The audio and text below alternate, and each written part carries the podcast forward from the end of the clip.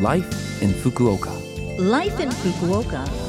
Life in Fukuoka. This program is brought to you by Fukuoka City.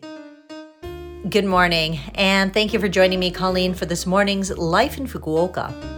Life in Fukuoka is a short program to share information with you on how to live more comfortably in Fukuoka City, as well as give you tips and advice on life here and things to do when you're out and about. Life in Fukuoka is on in English every Monday morning at this time, so be sure to tune in. Life, in Fukuoka. So, are you feeling a little sluggish or out of sorts with the change in the seasons? How about taking a walk to refresh yourself? Tenjin Central Park, located in the center of Fukuoka City, is an urban oasis created on the site of the former Fukuoka Prefectural Government Office. The park covers a total of approximately 31,000 square meters, making it a great place for a stroll. The park is also popular as a cherry blossom viewing spot, and there's a large natural grass plaza in the center of the park where you can picnic, nap, or enjoy other relaxing outdoor activities.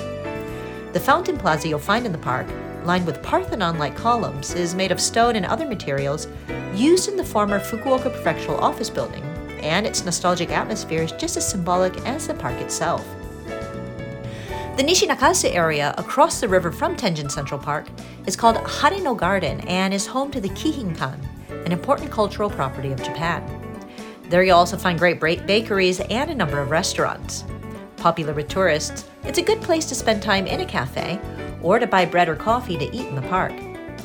There's also Fukuhaku Deaibashi Bridge at the other end of the park, which has been used in a number of films and TV dramas. When you're on the bridge, you'll find it hard to resist taking a photo there of yourself. As you walk through the park from one end to the other, you'll find so many ways to enjoy your stroll. Another good place for a walk in Fukuoka City is Ohori Park. Ohori Park is a park built around a pond, and the pond is about two kilometers around and has a well maintained jogging course that follows it. You can also actually cross to the island in the center of the pond. The path that traverses the pond is connected by four bridges and is a wonderful place for a stroll. As you walk along the path, you can almost forget that you're in the middle of a major metropolitan city with the sound of the birds and the trees surrounding you. The pavilion that juts out into the water is a nice place for pictures, especially around sunset. You also find a boathouse at Ohori Park where you can rent rowboats or swan boats to take a tour of the pond. A lot of people do this, and it's a fun way to relax and spend time at the park. Fukuoka is an area rich in nature, and walks around the city will allow you to find your favorite natural area. If history is something that you're interested in, you'll also find plenty of that in Fukuoka with the ruins of Fukuoka Castle and the many temples and shrines dotted around the city. There are many unique places to visit in Fukuoka, so enjoy walking the streets of Fukuoka in the spring season and discover something new, whether you're a recent resident of the city or someone who's been here for years. Life in Fukuoka. Well, that's it for the program today. I want to say thank you very much to all of you who have tuned in every week for Life in Fukuoka.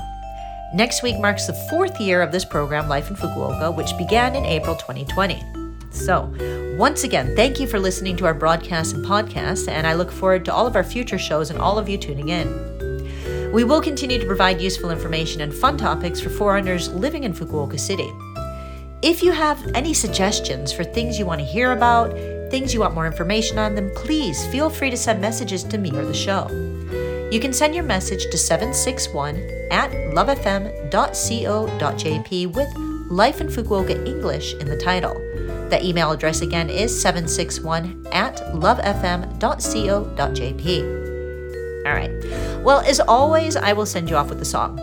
Today, I'll leave you with Happy by Pharrell Williams. It's a bit of an earworm, but it's also been a while since I've heard it, and it's something that'll put a spring in your step if you are out for a walk, I think. Plus, I'm happy that we get to share more life in Fukuoka with you for the year to come. So, have a great day, and I will speak to you again next week.